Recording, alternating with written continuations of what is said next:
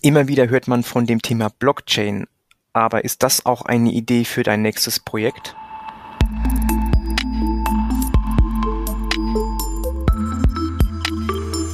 Andrena entwickelt.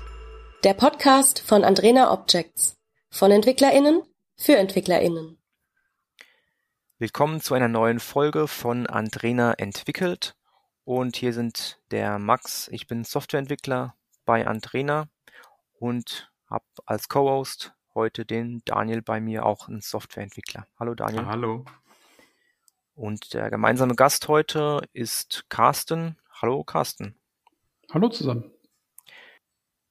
Wir haben uns die Frage gestellt, ob unser Projekt eigentlich eine Blockchain braucht. Das Thema ist ja in aller Munde schon seit längerem, aber im Projektleben ähm, begegnet man dem dann doch irgendwie seltener Deswegen möchten wir uns heute mal zu dem Thema unterhalten und ähm, Carsten, vielleicht kannst du dich mal kurz vorstellen und sagen, wie du überhaupt mit dem Thema ähm, zusammengekommen bist. Okay. Ähm, ich habe Ende 2013 bei Andrena als Softwareentwickler angefangen, war vorher an der Uni, habe im Bereich theoretische Informatik promoviert und habe ziemlich genau zu der Zeit mit meinem ähm, ja, Start bei Andrena auch von Bitcoin erfahren, mich näher damit beschäftigt ein Freund hat mich äh, über Facebook darauf aufmerksam gemacht. Ich habe viel gelesen, habe ähm, angefangen, Bitcoin zu kaufen und im Laufe der Zeit immer mehr darüber gelernt, wie es funktioniert, habe mich dafür begeistern können, habe verschiedene Projekte gestartet und äh, bin immer noch dabei geblieben und es ist nach wie vor mein größtes Hobby, würde ich sagen. Und zur Klärung, Bitcoin war die erste Implementierung einer Blockchain? Ähm, Bitcoin hat das Ganze ins Rollen gebracht, genau. Ähm, die Idee der Blockchain, so wie sie bei Bitcoin verwendet wird, äh, kommt von Bitcoin. Das gab es vorher einfach gar nicht. Und wenn man jetzt mal ein bisschen überheblich ist, ähm, wurde mit Bitcoin etwas erfunden, was es vorher auf der Welt noch nie gegeben hat, nämlich eine digitale Ressource, die man nicht einfach so kopieren kann. Also wenn ich dir jetzt ein Katzenbild per E-Mail schicke, kannst du es weiterschicken, schon gibt es eine Kopie. Wenn man das mit Geld machen würde, wäre es schlecht, dann wäre es nicht so viel wert. Und Bitcoin hat dieses Problem gelöst. Alles, was danach gekommen ist, beispielsweise Ethereum, was ja auch einen bekannten Namen hat, basiert auf dieser Idee, die es vorher schlichtweg nicht gab. Wenn wir jetzt schon mal bei dem Thema Blockchain generell sind und du dich ja auch schon viel eingelesen hast, kannst du mal einen groben Abriss geben? So für ein detaillierteres Bild können wir vielleicht noch was in die Shownotes packen, aber so mal, damit wir einen groben Überblick haben, was ist eigentlich die Blockchain, was macht sie aus und auch im Vergleich zu vielleicht existierenden Software oder Konzepten. Ja, ähm, also man kann technisch anfangen, eine Blockchain ist eine Kette von Blöcken, aber da kommt man nicht so weit.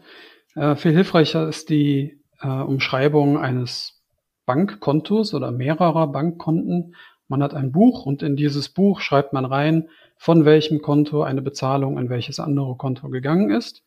Und wenn man diesem Buch vertraut, dann kann man mit ein bisschen Zeitaufwand natürlich herausfinden, wer wie viel Geld hat und auch nachvollziehen, ob das alles so stimmt, ob jeder nur bezahlt hat, was er vorher mal bekommen hat, solche Sachen.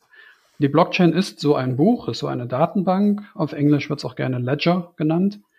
Ähm, und der Kern von diesem neuen Konzept ist eben, dass diese Datenbank weltweit geteilt ist dass alle Teilnehmer von Bitcoin sich einig sind, wie diese Blockchain aussieht oder wie der Inhalt dieses Buches aussieht und dass Änderungen nicht nach Belieben funktionieren, sondern nach sehr bestimmten Regeln, sprich man darf nur sein eigenes Geld ausgeben und kein neues erfinden. Das heißt, vor allem ist das eine dezentrale Technologie. Genau, es ist dezentral, es ist weltweit, es ist, ähm, es hat sehr viele Gemeinsamkeiten zu einer, ich sag mal, klassischen dezentralen Datenbank, die man bei beispielsweise Oracle oder SAP kaufen könnte. Was sind jetzt die essentiellen Unterschiede zu klassischen Datenbanken, abgesehen davon, dass es äh, dezentral ist und global? Das waren jetzt die Worte, die ich öfters rausgehört habe bei dir. Der größte Unterschied ist, dass es ähm, zugangsfrei ist. Das heißt, man braucht keine Erlaubnis äh, oder krasser formuliert, man kann niemandem verbieten, daran teilzunehmen. Während man bei normalen Softwarelösungen irgendeine Art von Zugangscode braucht, ein Passwort oder ein Login, man braucht vielleicht eine Softwarelizenz, man muss durch die Firewall durch, solche Sachen. Und wenn man jetzt äh, zum Beispiel ins Politische geht, dann kann ein Staat etwas dagegen haben und einfach mal den Zugang verbieten oder ähm, in der Firewall sperren, solche Sachen. Und das ist bei Bitcoin nicht der Fall. Jeder, ob Mensch, ob Tier, ob Kühlschrank, kann teilnehmen. Und solange man sich an die Regeln hält, sprich kein Geld erfindet und äh, kein Geld ausgibt, was einem nicht gehört, kann man in diesem Bitcoin-Netzwerk oder in der Bitcoin-Blockchain aktiv sein. Du hast jetzt, jetzt Bitcoin Blockchain als Name erwähnt. Bedeutet es, es gibt jetzt quasi nur diese eine Blockchain oder ist halt das im Endeffekt nur die bekannteste Implementierung, die daraus in der Welt existiert? Also im Kontext von Bitcoin gibt es eine Blockchain. Ähm, da könnte man jetzt ins Detail gehen, aber im Großen und Ganzen ist es eine. Äh, es gibt allerdings auch andere Kryptowährungen, beispielsweise Ethereum, die jeweils eine eigene Blockchain haben. Die haben größtenteils auch nichts mit Bitcoin zu tun, also keine gemeinsame Vergangenheit, die laufen parallel. Das ist so, als hätte man ein Konto bei der einen Bank und ein Konto bei der anderen Bank. Das ist eine komplett getrennte Kontoführung. Du hast eben die, diese Regeln äh, genannt, an die sich alle halten müssen. Ähm, wie wird das letztendlich äh, sichergestellt, dass das alles funktioniert und dass alle danach spielen? Ja, also diese Regeln ähm, erstmal festzuschreiben, das kriegt man als, als Softwareentwickler hin oder wenigstens verstanden. Das ist nicht so kompliziert. Ähm, der, der Knackpunkt hier ist, dass jeder, der irgendetwas mit Bitcoin macht und das auf seinem Rechner installiert, diese Regeln im Detail überprüft. Das heißt, das, was ich mir mit meinem Handy aus dem Internet runterlade, um selber, was weiß ich, einen Kaffee kaufen zu können, da wird überprüft, ob alles, was vorher passiert ist, diesen Regeln entspricht.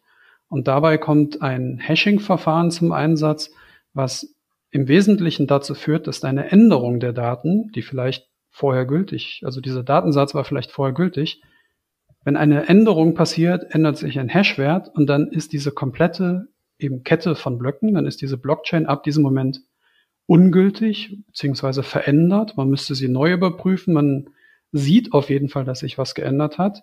Und dementsprechend ist eine Änderung ähm, sehr leicht zu entdecken und das bietet einen gewissen Schutz.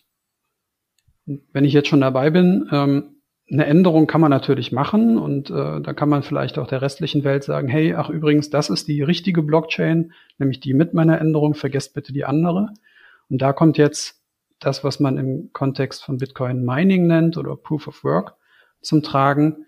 Und zwar gibt es einen neuen Block am, äh, auf der Spitze dieser Blockchain oder am Ende der Blockchain nur, wenn sehr viel Arbeit reingesteckt wurde, wenn Rechenleistung da reingesteckt wurde.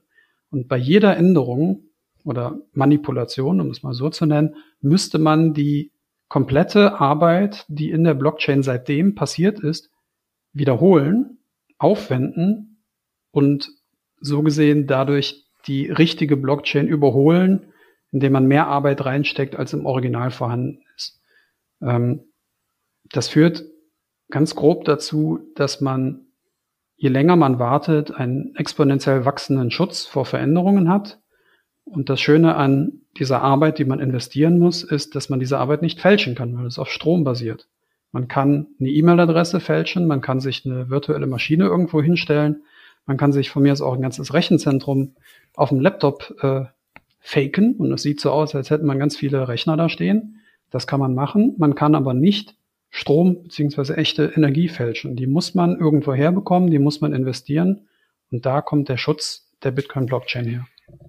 Das heißt, man könnte versuchen, äh, solche falschen Auszahlungen auf sein Konto ans Ende dieser Blockchain zu hängen, aber man, ähm, man bräuchte dafür eben viel zu viel äh, Energie als, äh, äh, als man eigentlich hätte. Oder es, es kostet einfach zu viel und man, man würde von der, der ehrlichen, der ehrlichen Mehrheit dann sozusagen überholt werden. Die, in, ja. die eben die richtige Blockchain quasi berechnen. Genau, das, es gibt zwei ähm, Probleme für den Angreifer. Das erste ist, er muss sich trotzdem an die Regeln halten. Die werden immer überprüft. Das heißt, man kann sich nicht einfach so neue Bitcoins ausdenken. Man könnte aber zum Beispiel eine Transaktion, die es in der Vergangenheit gab, ausblenden, also zensieren, rückgängig machen, indem man einfach so tut, als wäre das nie passiert und man arbeitet quasi um diese eine Transaktion herum. Und dafür müsste man in der Tat so viel Energie investieren, wie das ehrliche Netzwerk schon investiert hat seitdem. und noch ein bisschen mehr, um der restlichen Welt zu sagen, dass die manipulierte Blockchain die richtige ist, weil, nämlich, weil da nämlich mehr Energie drinsteckt. Und das ist etwas, was man nicht so ohne weiteres hinbekommt. So, ich würde mich mal gerne ein bisschen lösen von den Kryptowährungen an sich, sondern eher ein bisschen auch aus allgemeine Konzept.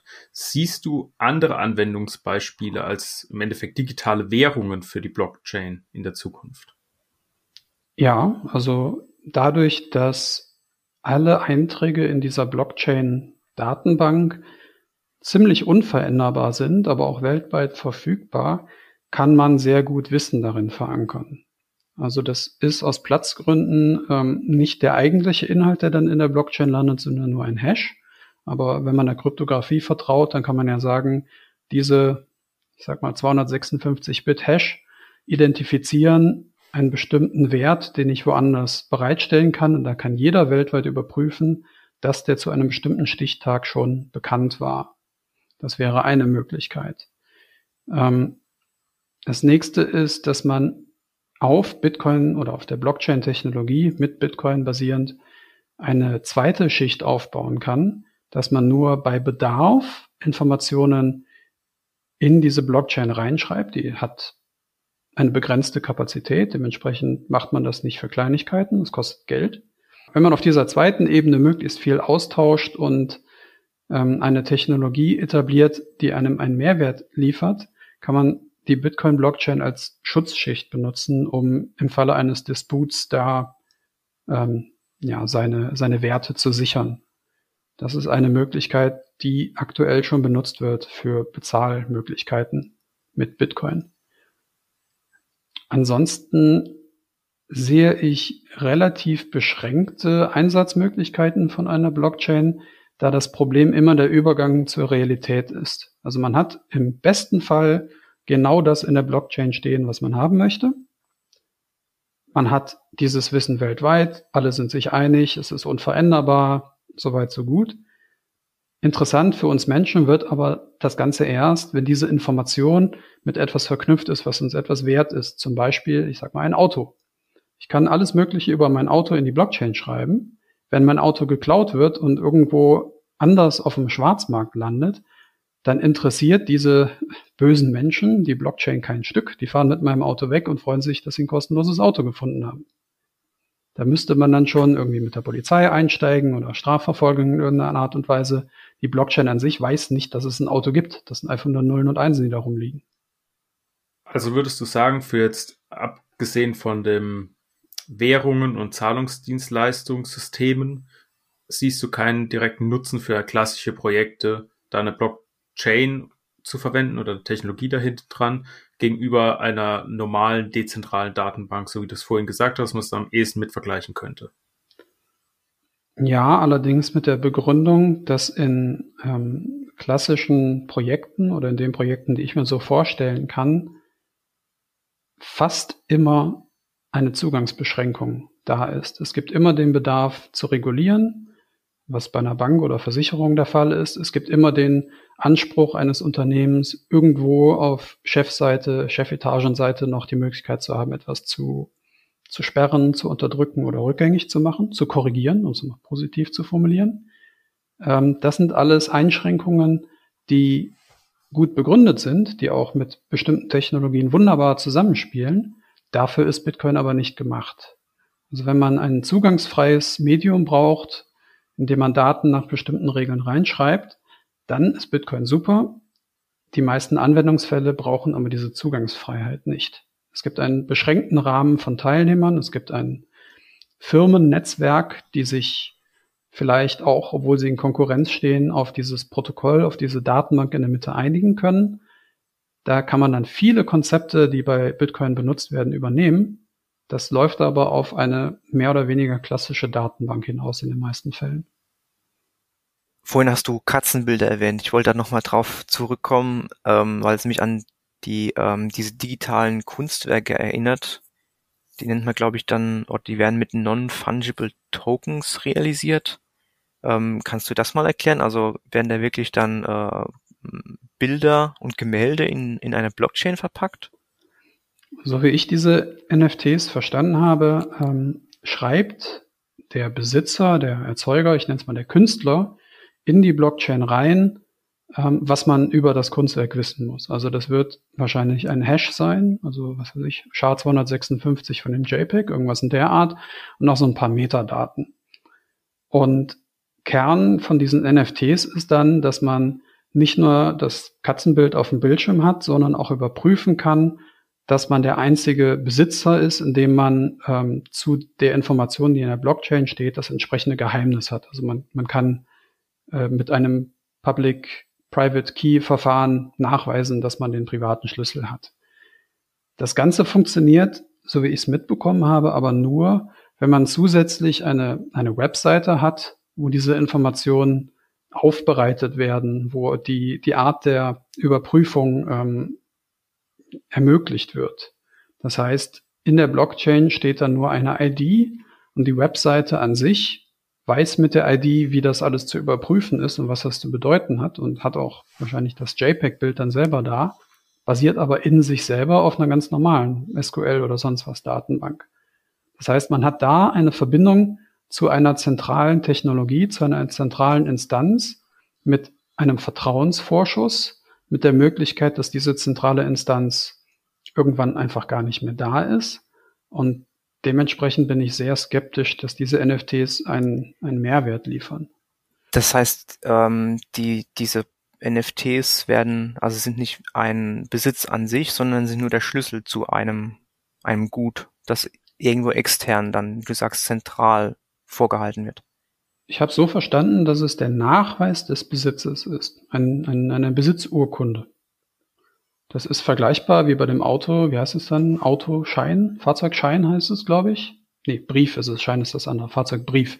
Wenn man den hat und das Auto geklaut wird, dann kann man in Deutschland irgendwie argumentieren, dass einem das Auto trotzdem noch gehört und man es wiederkriegen sollte. Wenn man diesem Fahrzeugbrief allerdings keine Bedeutung schenkt, oder die Infrastruktur drumherum, in Deutschland wäre das der Staat, nicht mehr existiert, dann bringt der Brief auch nichts mehr. Das ist ein schönes Beispiel, ja.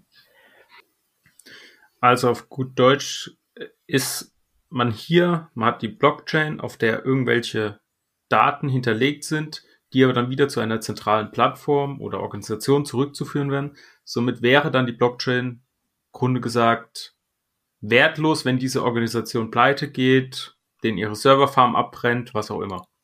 Habe ich das richtig verstanden? Das ist die überspitzte Formulierung, ja. Also man hat die Möglichkeit, viele Informationen in die Blockchain zu schreiben, so dass man es auch dezentral lösen kann. Da gibt es in allen möglichen Bereichen Experimente.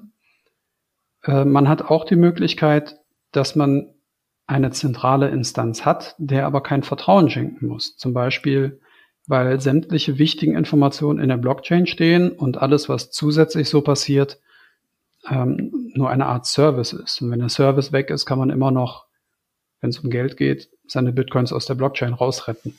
Das ist so ein gängiges Modell. Ähm, aber grundsätzlich sehe ich ein riesiges Problem, wenn der Übergang von der dezentralen Blockchain in irgendwas Zentrales oder auch in die echte Welt, die ja sehr zentral ist in irgendeiner Weise. Wenn dieser Übergang passiert und die Leute nicht verstehen, dass bei diesem Übergang immer ein bisschen was verloren geht. Manchmal ist es die Dezentralität, manchmal ist es ähm, die, die Sicherheit, also wer darf die Information verändern. In der Blockchain ist es klar, in der SQL-Datenbank von einem Hersteller ist es nicht mehr so klar, da kann es quasi jeder. Und da sehe ich die ganzen Schwierigkeiten. Ja, unsere Eingangsfrage war ja, ähm, ob das äh, eigene Projekt eigentlich mal mit einer Blockchain äh, arbeiten sollte. Inwiefern sind wir denn als Softwareentwickler von dieser Technologie betroffen? Also wir haben jetzt gehört, es gibt Einschränkungen und es ist eigentlich eher für eine dezentrale und komplett offenes ähm, System oder Konzept gedacht, wie eben eine Währung als Beispiel. Aber angenommen, wir könnten ein paar äh, in die, bisschen in die Zukunft schauen und vielleicht gibt's ähm, werden die Blöcke größer, weil einfach mehr Ressourcen da sind und keine Ahnung, wir haben jetzt Fusionsenergie und das Strom wird plötzlich spottbillig. Ähm, was könnte auf uns zukommen da oder wie könnte man das sinnvoll in einem Projekt einsetzen? Ja, als Softwareentwickler ist der, der Zugang da etwas beschränkt. Ich würde eher sagen, es geht in Richtung Systemarchitektur, was man als Softwareentwickler ja auch ein bisschen mitmacht, je nach Umfeld. Ähm, man kann überlegen, welche Ansprüche das Softwareprodukt an diese ja, Datenbank hat. Man kann überlegen und abklären, ob zum Beispiel es wichtig ist, ähm, Dinge rückgängig zu machen. Dann kann man durch bestimmte Fragen bestimmte Technologien ausgrenzen. Das ist das gleiche wie bei äh, ja bei sämtlichen Technologiefragen. Man, man fragt nach, ob das super schnell sein muss. Dann ist das vielleicht lieber auf dem lokalen Gerät anstatt in der Cloud. Wie sieht's aus mit Ausfallsicherheit? Dann macht man das vielleicht lieber verteilt anstatt nur auf einem Server. Solche Sachen. Und genau die gleichen die gleichen Ideen beim Finden der Fragen kann man auch hier anwenden. Und da hängt es sehr wenig davon ab, ähm, wie konkret die Parameter der Blockchain jetzt aussehen. Ob es jetzt 10 Minuten sind, vielleicht sogar ob es Bitcoin ist. Also die Ethereum Blockchain ist, ich bin kein Freund, aber die funktioniert auch. Da kann man auch was mitmachen. Hat auch ein paar andere Eigenschaften, die für bestimmte Projekte garantiert auch von Vorteil sind. Man sollte sich aber, bevor man in dieses recht unerforschte Gebiet hineinprogrammiert, sich sicher sein, dass man das auch braucht. Also dass man zum Beispiel ähm, darauf angewiesen ist, dass Leute mitmachen, ohne um Erlaubnis zu fragen. Wenn es anders formuliert, wenn es anders formuliert, wenn es sinnvoll ist oder vielleicht sogar nötig, dass der ähm, Projektsponsor, der, der Kunde, der Auftraggeber äh, erstmal genehmigt oder vielleicht ganz genau weiß, wer alles mitmacht, dann ist eine öffentliche Bitcoin-artige Blockchain einfach nur langsam und teuer. Da macht man vielleicht eine Datenbank oder eine andere Art von verteilter, ähm, ja, verteilter Datenspeicherlösung. Also ein Softwareentwickler ist hoffentlich ähm, nie in der Situation gezwungen zu werden, in die Bitcoin-Blockchain oder eine ähnliche Blockchain reinzuprogrammieren, sein, sein Produkt darauf zu fußen, ohne sicher zu sein, dass das auch die richtige Entscheidung war. Also geht es eigentlich mehr darum, ähm, zu wissen, für was man eben Blockchains nutzen kann und welche ähm, Randbedingungen eigentlich da gelten müssen, um, um sie sinnvoll einzusetzen und dann im, im Gegenteil zu sagen, hier braucht man sowas eigentlich gar nicht und es nützt einfach nichts. Stattdessen lass uns eine Datenbank nehmen. Meiner Ansicht nach ja, genau. Ähm, wenn man sich denn sicher ist, dass es diese Art von Blockchain-Technologie sein muss, dann ähm, kann man ganz gezielt an die Probleme herangehen. Zum Beispiel erlaubt Bitcoin im Moment im weltweiten Schnitt ungefähr drei, vielleicht vier Transaktionen pro Sekunde. Wenn man sich das mal überlegt, wir haben viele Menschen, die viel Geld ausgeben und bekommen und was auch immer und zwischen Firmen wird ja auch noch Geld übertragen. Das reicht nicht. Und wenn man jetzt als ein kleines Start-up da auch noch, ähm, was weiß ich, jedes Mal, wenn ein Kunde draufklickt, ein Katzenbild ablegen möchte, dann ist das einfach nicht machbar. Da muss man sich dann überlegen, ja, welche Informationen müssen in die Blockchain, welche können wir bei uns auf unserem normalen Cloud-Server speichern welche Art von Sicherheit brauchen wir, welchen Art, welche, welchen Mehrwert kann eine Blockchain liefern, die uns andere Technologien nicht liefern. Das hat meiner Ansicht nach extrem wenig mit Softwareentwicklung zu tun, wie ich sie kenne. Das ist viel mehr Architektur beziehungsweise Forschung.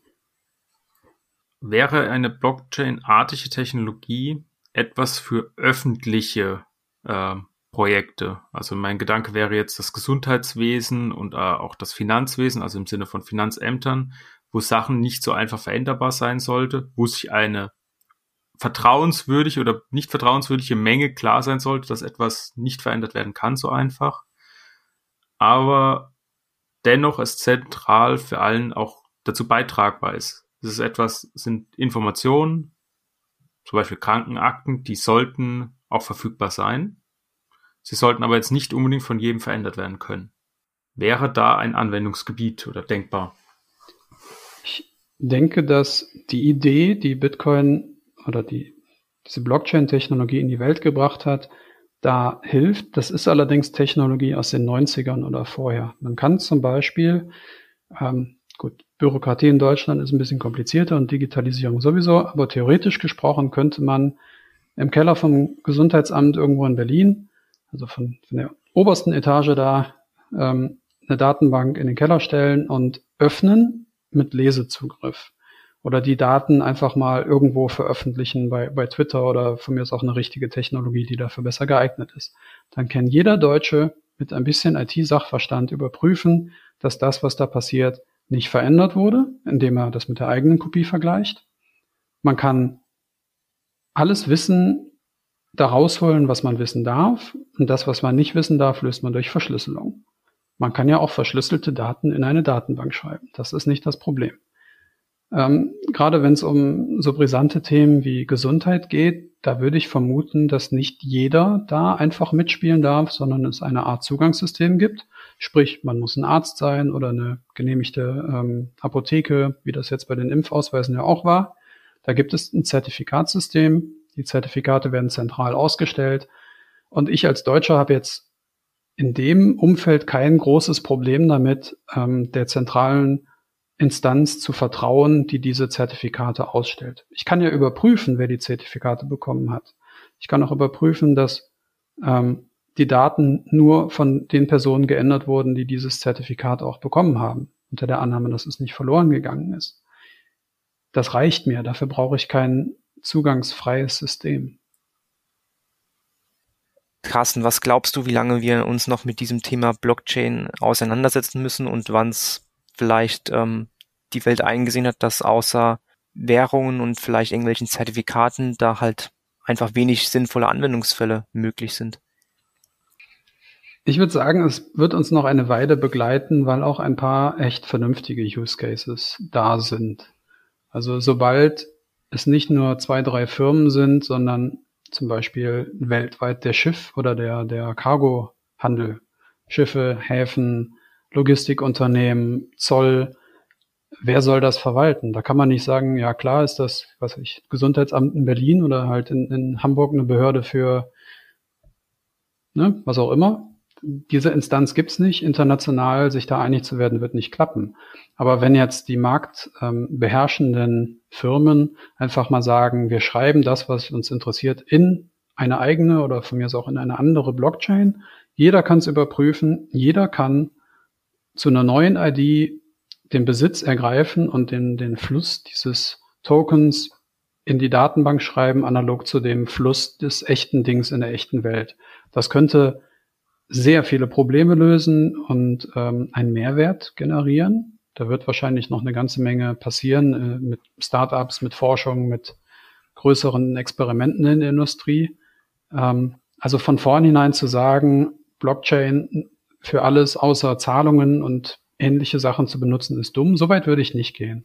Aber meine Einstellung ist, extrem kritisch ähm, heranzugehen, wenn jemand auf die Idee kommt, die Blockchain als Datenbank zu benutzen, egal wofür.